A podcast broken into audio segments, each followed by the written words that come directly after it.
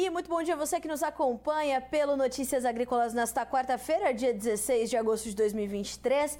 Acho que uma das principais perguntas que o produtor tem se feito é como é que o dólar vai se comportar daqui em diante, o que, que tem direcionado as cotações da moeda uh, americana frente à brasileira e vice-versa também. Afinal, é, há a valorização ou desvalorização do dólar, bem como há a valorização e a desvalorização do real. Então, o quem ou quem vai nos ajudar a entender esse movimento, o que, que o mercado está observando para traçar suas rotas, os seus caminhos, é o Leonel Matos, analista sênior de inteligência de mercado da Stonex, que já fala conosco na manhã de hoje. Leonel, seja bem-vindo ao Notícias Agrícolas, um prazer recebê-lo. Bom dia.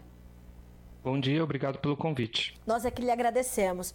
Leonel, de fato, o mercado uh, cambial está com uma agenda extensa pela frente ou está eh, atento a pontos focais, a situações importantes, como os recentes dados da China, por exemplo, que sinalizam preocupações graves com a sua economia, a, a, as próximas eh, ações do Federal Reserve, ou aqui no Brasil o arcabouço fiscal, ou a gente tem uma agenda muito mais extensa do que essa? Então, é, a agenda dessa semana está um pouco leve de indicadores, mas o, o ambiente externo ele está um pouco avesso ao risco, né? Ele está um pouco é, mais cauteloso para ativos mais arriscados e acaba prejudicando o Brasil. Hoje, nessa quarta-feira, a gente tem a divulgação da ata do, da última decisão de política monetária do Federal Reserve e deve influenciar um pouco o valor da moeda americana, na medida em que possa mostrar que alguns integrantes do Federal Reserve já estão mais dispostos a talvez encerrar o ciclo de alta de juros por lá. E nesse sentido, se isso se confirmar, ajudar um pouco a desvalorizar o dólar internacionalmente e aí ajuda a diminuir, né, a baixar a nossa taxa de câmbio. Mas como você mencionou, essa última semana a gente tem tido dados muito piores que o estimado para a China, né, uma sequência de dados tanto dados de preços de moradia, produção industrial, vendas do varejo, é, preços de inflação. Então, esses dados têm é, contaminado um pouco os valores das commodities, né? Porque eles pioram um pouco a perspectiva de demanda da China aí no futuro. A China não está em contração, ela só está crescendo menos que o esperado, mas ainda assim mostra que ela vai comprar menos dessas commodities e acaba impactando o preço do principal produto da pauta de exportação brasileira, e isso tem um efeito altista para o nosso câmbio. Então, aí nessas últimas semanas, a gente tem observado que essa combinação né, de exterior mais avesso ao risco, mais cauteloso, e preços de commodities um pouco em queda, é, tem afetado o nosso câmbio na, no sentido altista. Uh, Leonel, esse é um movimento ou esses, essa, esse conjunto de fatores é o que tende a continuar direcionando esse movimento do dólar frente ao real? A gente, o câmbio é sempre uma variável mais difícil de se prever, porque são muitos os fatores que tem, é, tendem a influenciar. Então, do fator China, sim, esse é um dos principais fatores que vão continuar afetando a nossa moeda é, existe esse fator autista. Existem outros fatores pontuais que podem nos é, influenciar o valor da nossa moeda. Um dos principais fatores aí, no, no outro sentido, que pode ajudar o câmbio a cair aí ao longo do mês de agosto, é que existe uma expectativa de aprovação de algumas pautas econômicas do governo no Congresso, é, principalmente a aprovação final do arcabouço fiscal na Câmara. Então, isso pode ser um fator que ajude a reduzir a taxa de câmbio. E num outro ponto é que na Europa alguns dados econômicos também têm sido muito negativos, dados que sugerem uma contração econômica um pouco mais forte do que o esperado, e nesse sentido também são dados que estimulam o investidor internacional a ter uma, um certo receio de uma recessão econômica global, e aí ele busca ativos mais de segurança, ativos é, normalmente denominados em moedas de países avançados e ele evita os mercados emergentes e aí pressiona a nossa taxa de câmbio para cima. Então eu acho que nos próximas semanas a gente tem esses fatores a serem considerados, esse, essa tendência dos juros americanos é, pararem de aumentar é uma coisa boa, boa não, é uma coisa que pressiona a nossa taxa de câmbio para baixo as pautas econômicas do governo sendo aprovadas pressionam a taxa de câmbio para baixo, mas a China desempenhando é, abaixo do esperado e a Europa desempenhando abaixo do esperado são fatores que pressionam o nosso câmbio para cima. Leonel, você também trouxe essa esse cruzamento de informações do comportamento do câmbio e o comportamento das nossas exportações, inclusive da formação dos preços dos produtos que a gente exporta. O que, que a gente é, tem no horizonte do agro quando a gente pensa no cruzamento dessas duas informações? A gente está falando de soja, por exemplo, que é um dos principais itens, talvez o principal item da nossa pauta exportadora. É, o Brasil ainda sendo muito demandado. Como é, que, como é que essas coisas se encaixam e também influenciam o andamento da moeda americana? Isso é uma ótima pergunta. Quando a gente pensa a formação da taxa de câmbio, normalmente a gente está pensando oferta e demanda das moedas estrangeiras, principalmente o dólar. Quanto dólar entra, quanto dólar sai. Então esse fluxo de divisas ele é muito importante para a formação do preço do câmbio, né? Como é que a gente chega num câmbio mais alto ou num câmbio mais baixo. E aí são vários os fatores que fazem o dólar entrar ou sair. Nesse ano em específico, 2023, as nossas exportações estão num patamar recorde. Então, é, a gente está exportando no maior nível que a gente já exportou dentro da série histórica que começa em 89. É, quando a gente olha os preços das commodities em geral, a gente está com uma queda dos preços das commodities, é, principalmente porque o ano passado foi um ano é, bastante atípico, com o começo da guerra entre a Rússia e a Ucrânia, que levou várias das commodities a um preço muito elevado. Então é normal que tenha tido uma correção para baixo. Apesar que o mês de julho agora a gente também teve uma alta.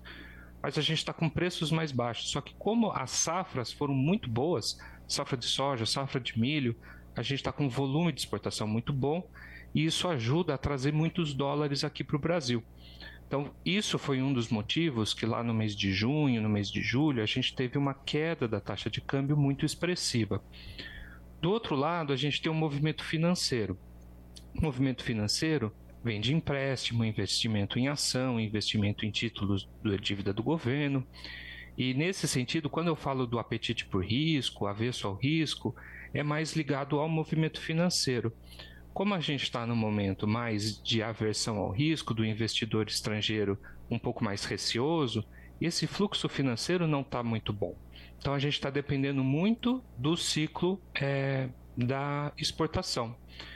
Como a gente está agora com essa perspectiva um pouco mais negativa para a China, o que, que a gente está olhando aí para o segundo semestre?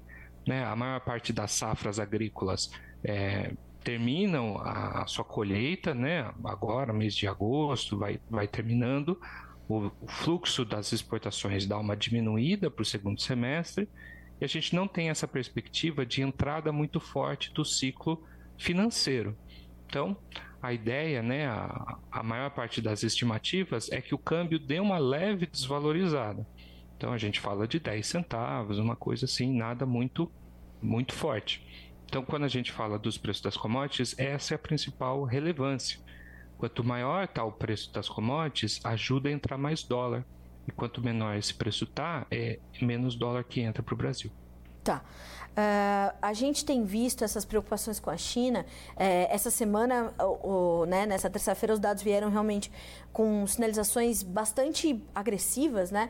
Uh, e, e, sinais de alerta estão soando alto, né, Leonel? Agora, quando a gente coloca uma lupa nas importações, por exemplo, de, de, de, commodities agrícolas, como é o caso da soja, como é o caso de carne bovina, por exemplo, a gente pode perceber que ainda há uma demanda maior do que no mesmo período do ano passado. Né? Uh, como é que como é que você está avaliando esse atual momento da economia chinesa versus essa demanda da China por, por commodities agrícolas? As metálicas, por exemplo, talvez sintam um pouco mais. Mas como é que você está avaliando essa, essa, esse consumo específico, não só por commodities agrícolas, mas por outros, é, não só matérias-primas, né, mas também alimentos terminados, como proteínas, por exemplo? Essa distinção é muito importante de fazer. Quando a gente fala que a China está indo pior que o esperado, é, é, importante lembrar que a China sempre teve um patamar de crescimento muito forte. Né? Então, antes da Covid, a China crescia 7, 8% ao ano. E agora, até eu não vou lembrar de cabeça, setembro, outubro do ano passado, a China estava numa política muito rígida né, de tolerância zero para combate à disseminação da Covid. Quando eles terminaram essa política, mais ou menos um ano atrás, ou é, um pouco menos, a gente esperava que a China fosse voltar a crescer num patamar muito, muito forte, né? igual era antes da Covid. E é essa frustração que está acontecendo. Então, quando a gente olha, a gente fala, poxa, mas a China está crescendo. Né? Então, a China está crescendo 4% ao ano. Só que a meta não era 4%. A meta era 5, 6, talvez 7% ao ano. A gente achava que a China ia voltar num ritmo muito acelerado. Mas se você olha, né, 12 meses, 24 meses, você fala, mas a China está crescendo. A China cresce 3%, a China não cai. É que a gente imaginava que a China ia voltar num, num ritmo muito superior. Então, a China está frustrando expectativas de que ia crescer muito acelerado e ela cresce num ritmo moderado. Outro ponto importante é que o desempenho entre os setores não são iguais. Então, por exemplo, o setor imobiliário na China é um setor que está assim com um desempenho bastante negativo e aí eventualmente alguns pontos realmente é, caindo, o que impacta principalmente commodities metálicas, né? Então, a parte de material de construção é um setor muito impactado. Mas se você vai olhar, por exemplo, o consumo de alimentos, aí o, o setor cresce um pouco melhor. Então você tem uma distinção é, entre setores a ser feita. A gente está olhando a média global, mas existe uma distinção entre setores. Então, de fato, há alguns setores com uma dinâmica um pouco maior, mas há uma preocupação global e regional. O que há uma, um efeito um pouco mais acentuado é que os preços das commodities muitas vezes eles são baseados nas expectativas futuras mais do que na demanda presente. Sim. Então a gente está tendo uma demanda presente adequada, mas o pessoal achava que ia crescer muito forte e começou a fazer esses preços numa expectativa futura muito forte. E aí agora esses preços caem porque eles estão reajustando essas expectativas uhum. de falar, poxa, não vai crescer. X vai crescer um pouco menos que X. Leonel, é, a gente olha para isso e tenta traduzir isso, claro, para para a formação dos preços para o produtor aqui no Brasil dos produtos que ele exporta. Embora é, a gente saiba que né, no frigir dos ovos é, a gente vai pagar a conta de água em reais, a gente vai pagar a conta de luz em reais, a gente vai pagar os funcionários em reais, é, esse acompanhamento do mercado cambial pelo produtor brasileiro é muito forte. A gente tem insumos que são dolarizados, enfim. E a gente tem visto uma volatilidade muito forte. Antes de eu sentar aqui para conversar contigo, já tinha testado alta, baixa. A gente está falando agora de R$ 4,98, 0,1% de queda. Diante disso tudo que você nos descreveu, o dólar tem uma tendência bem definida nesse momento, pelo menos no curto, médio prazo, ou ele está buscando definir essa tendência é, e isso pode ou não trazer uma perspectiva para o produtor brasileiro? É muito difícil definir tendência de para câmbio. Por isso que a gente sempre reforça a necessidade de proteção cambial, né, instrumentos para proteger o produtor, é para se proteger dessa volatilidade mesmo. O câmbio ela é uma variável extremamente volátil. No curto prazo, eu diria que está mais difícil a definição do que no médio prazo. Até porque eu mencionei para você que a gente tem algumas tendências um pouco mais estabelecidas para o médio prazo, que é aquela questão de que as exportações tendem a cair no segundo semestre e a gente tem uma perspectiva aí do fluxo financeiro é, pior, né, ou uma expectativa pior para o fluxo financeiro. Então a gente imagina que o câmbio vai subir uns 10 centavos aí ao longo do segundo semestre. Mas para o imediato curto prazo é um pouco mais difícil. O problema não é o câmbio subir ou o câmbio cair. O problema é o câmbio mexer muito forte no curto prazo. Hum. É, o câmbio subir 10 centavos de uma maneira linear não é problema para ninguém. O problema é o câmbio subir 2%, 3% ao longo de um dia. Isso é muito ruim. Certo. Então, é, eu diria que no momento, no curto prazo, o câmbio está um pouco sem definição. É, mas para o médio prazo ele tem uma tendência de leve desvalorização. Leonel, eu, eu tô com uma notícia aberta aqui, é, e eu queria saber de ti se há um impacto disso para o mercado cambial ou não, que é uhum. a, a, manchete é a seguinte: reajuste de gasolina e diesel pela Petrobras provoca a revisão da projeção de inflação. A partir do momento que a gente tem essas mudanças na projeção de inflação, porque algumas instituições elevaram suas projeções para o IPCA deste ano após esse aumento nas refinarias nos preços dos combustíveis, é, isso pode mudar, isso pode ser mais um, um fator a ser colocado ali na trajetória do câmbio que pode dificultar ainda mais essa definição de tendência? Pode sim, porque é, eu comentei bastante a questão da demanda por commodities, como está a questão das demandas, existe um pouco o fator de oferta que a gente não comentou muito. Né? Então, por exemplo, no petróleo existe muito a questão da oferta da OPEP que está mexendo muito os preços internacionais do petróleo. É, como os preços internacionais do petróleo estão um pouco em altas, a Petrobras precisou fazer esse reajuste para se realinhar e isso vai impactar a inflação aqui dentro do Brasil. É, a inflação ela é basicamente o, o, principal fator que modera a nossa taxa de juros pelo Banco Central. Então, talvez o Banco Central, que estava imaginando uma trajetória de quedas contínuas num ritmo mais ou menos moderado, de 0,50, uhum. talvez ele precise calibrar o, esse reajuste de juros de uma maneira mais devagar. Ao fazer isso, né, porque a inflação começa a ser mais devagar na sua queda, isso pode impactar a nossa taxa de câmbio. É, é um pouco difícil fazer uma previsão nesse momento, mas de maneira geral, eu diria que a tendência é mais negativa. Né? Porque o Banco Central reduz é, sua, o seu ritmo de cortes porque a inflação está mais elevada, é um panorama mais desfavorável para o câmbio, é uma pressão um pouco mais altista. A gente precisa observar como isso vai se transmitir ainda dentro dos preços e lembrar que ainda existem vários meses para observar também a trajetória dos preços internacionais do petróleo. Né? Então, existe essa possibilidade sim de que isso afete o câmbio de uma maneira altista. Bom, não à toa, então, a, durante um evento da XP realizado essa semana, uma das diretoras do Banco Central, a Fernanda Guardado, falou justamente sobre essa, é, esse outro cenário em que o Banco Central estava se encaixando para seguir com, o seu, com a sua trajetória de corte nos juros. Né? Estou até buscando a frase a frase exata dela aqui para a gente comentar, Leonel, que é condições para o Banco Central intensificar a corte de juros são bastante difíceis de serem atingidas, disse a diretora, portanto, do nosso Banco Central. Faz bastante sentido, portanto, essa frase dela diante disso que você acaba de nos descrever, né? É isso, precisa continuar indo tudo muito bem e a gente depende um pouco da sorte. São alguns fatores que a gente não controla.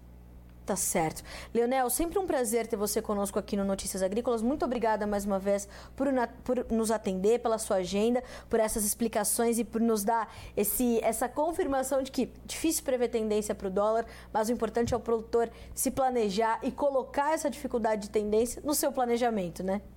É isso. Leonel. Muito obrigado pelo convite. Eu é que lhe agradeço. Um abraço. Até a próxima, meu amigo. Até. Até mais. Bom, senhoras e senhores, esteve conosco, portanto, Leonel Matos, analista sênior de inteligência de mercado da StoneX, para entendermos um pouco sobre essa movimentação do dólar frente ao real. Então, nós temos no horizonte do mercado essa movimentação dos juros nos Estados Unidos. Hoje sai a ata da última reunião do Federal Reserve pelo FONC, que é uma espécie de copom dos Estados Unidos, né, a ata da, da última reunião. É claro que esses números e tendências e, e, situações que a China vem trazendo essa semana, mais expressivamente, estão também no front e o comportamento dos preços das commodities e das nossas exportações. Então a gente tem visto as nossas exportações ainda serem bastante fortes, soja, milho principalmente, e isso é, vai trazendo divisas para o país, vai trazendo essa pressão sobre, portanto, a cotação do dólar frente ao real. E isso, claro, né, é, é junto de outros dados econômicos globais, como pontuou o Leonel, há uma preocupação global, regional, mas há uma preocupação global também, há uma preocupação com os preços do petróleo, com essas, essas, esses reajustes para as previsões para nossa inflação depois dos reajustes nos preços dos combustíveis, que já vem sendo explicado pelos, pelos especialistas, né? É, estava tava na conta por conta das altas nos preços do petróleo lá fora. Então, quer dizer, é difícil prever uma tendência, principalmente no imediato, no curto e no médio prazo, e colocar todos esses fatores alinhados para entender. Sabendo disso, sabendo que, de que não há uma tendência muito clara agora para essa relação real-dólar, dólar-real, é preciso colocar essa falta de tendência também no seu planejamento para você fazer é, estratégias que possam ser mais assertivas para a formação do seu preço, para a efetivação dos seus negócios. Lembrando que essas estratégias têm de ser aprimoradas quase que diariamente, porque o dólar tem estado bastante volátil. Chicago é, para soja ou Nova York para o café, por exemplo, também tem estado aí é, não com pouca volatilidade. Então, a depender da sua commodity, a depender do seu negócio, colocar essa movimentação pouco clara do dólar frente ao real vai ser determinante. A gente fica por aqui com esse boletim, mas na sequência a gente continua pra, com a nossa programação para que vocês sejam sempre os produtores rurais mais bem informados do Brasil. Até mais.